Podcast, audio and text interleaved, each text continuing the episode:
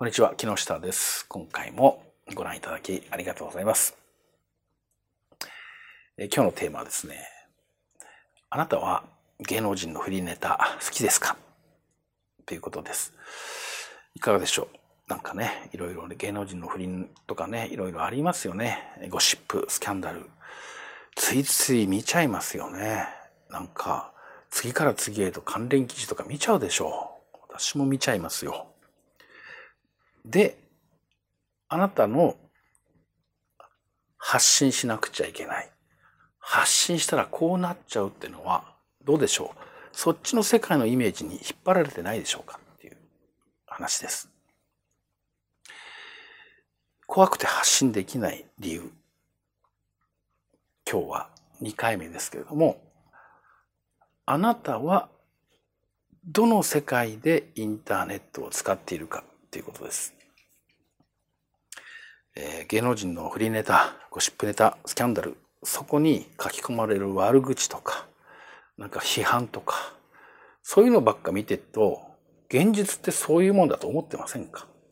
私もそう思ってました。だから、自分でなんか投稿したら、そんな風な、あえー、批判されるんじゃないかとか、そういうのに巻き込まれちゃうんじゃないかとか、もう人生終わっちゃうんじゃないかとか、もう家族と離散するんじゃないかぐらい思っちゃいますよね。本当にこれね、大げさじゃなくって、感覚的にそういうもんだったんです。私も。やっぱり、あのー、自分の使い方がそう、自分の見ている世界がそうだったら、そう思っちゃうのは当たり前ですよね。なので、ちょっとそこを、えー、変えるっていうか、変えてみましょうっていうか、変える体験をしてみましょうっていうことですね。例えばあなたが何かこう、Facebook のね、お友達、仲のいい人たちのグループに入っていたとしましょう。そこではそういう批判が繰り広げられてますか？コメント欄が炎上していますか？そんなことないはずなんですよね。でもそこから一歩外に出たら攻撃にさらされるとか批判されるとかひどい目に遭うっていうのは、それは多分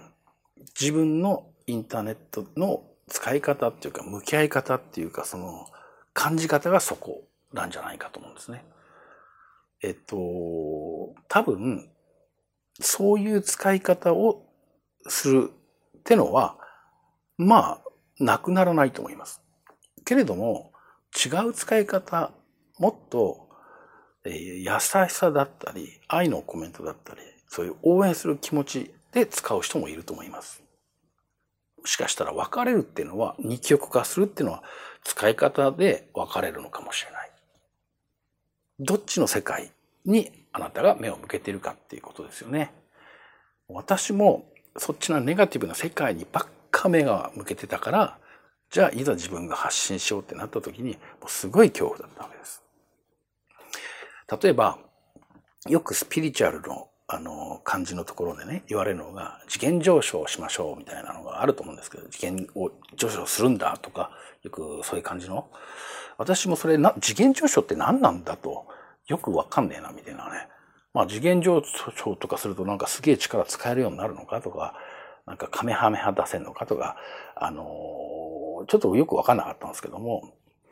次元の違いって何なんだと、そもそもその何次元だかよくわかんないですけど、その次元が違うってのはどういうことなのかっていうと、最近思うのは、その次元の違いってのは、愛し方とか愛され方の違い。その違いが次元っていう。別に上に行くとか下に行くとかじゃなくて、その、それが違いなんだろうなっていう感じがしています。そして、えっ、と、愛し方っていうのと愛されるっていうのと、だから愛していることと愛されるってことは、どっちか一方じゃないっていうことですね。えっと、私はあなたを愛しているっていうのが、一方的に愛してるっていうか、その、愛していると愛されているっていうのは、もうこれ対なんだよね。一つで、二つで一つっていう感じどっちかがゼロで、あの、愛されてるがゼロで、愛してるが100っていうのはまあありえない。愛されてるからこそ愛せる。っていう感じですよね。表裏一体っていうかもう二つでワワンセットみたいな、そういうイメージです。だから、自分が愛されている感覚がなければ、それはやっぱ本当の意味で、えー、愛せないんじゃないか。まあ、愛するって言葉じゃなくても、自分が、えー、本当の意味で応援されているっていう感覚がなければ、応援する人にもなれないっていうことですよね。それ具体的に言うと、例えば何か、えー、投稿、発信をしたときに、批判をされてしまうっていうことですね。なので、まあ今日のポイントっていうのは、自分がどういうインターネットの使い方をしているか、どんなせ、どの世界にフォーカスしているか、そこをね、ちょっとね、えー、考えてみた方がいいと思うんですよね。私もそこを、えー、考えてっていうか、そこを、あのー、変えた途端に恐怖ってのは本当になくなりました。今まではもうネガティブな世界しか見てなかったわけ。っていうことは自分がそういう意識で使っていた、感じていた、そこばっか見ていたってことですよね。でもそこじゃなくて、もっと違うこう素敵な世界を見るようになってから、あ、もしかしたら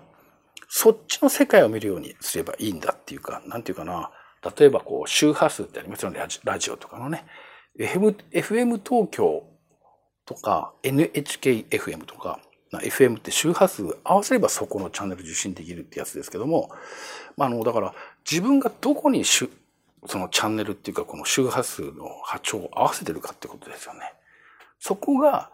自分が発信しようと思った時に出てくるじゃないかと思うんですね。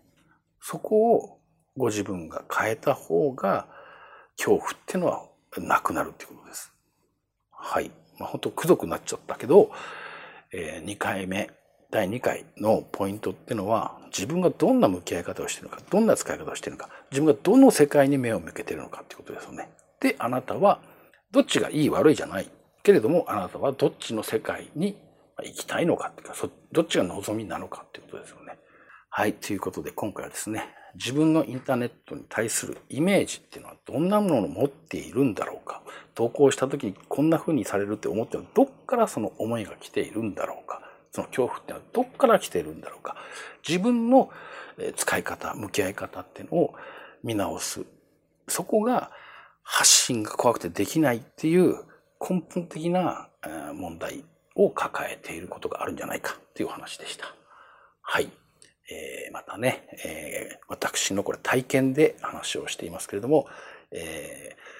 ー、そこのまた次のポイントね、え、3つ目はまた次の機会にまた動画でお伝えしたいと思います。今日もご覧いただきありがとうございます。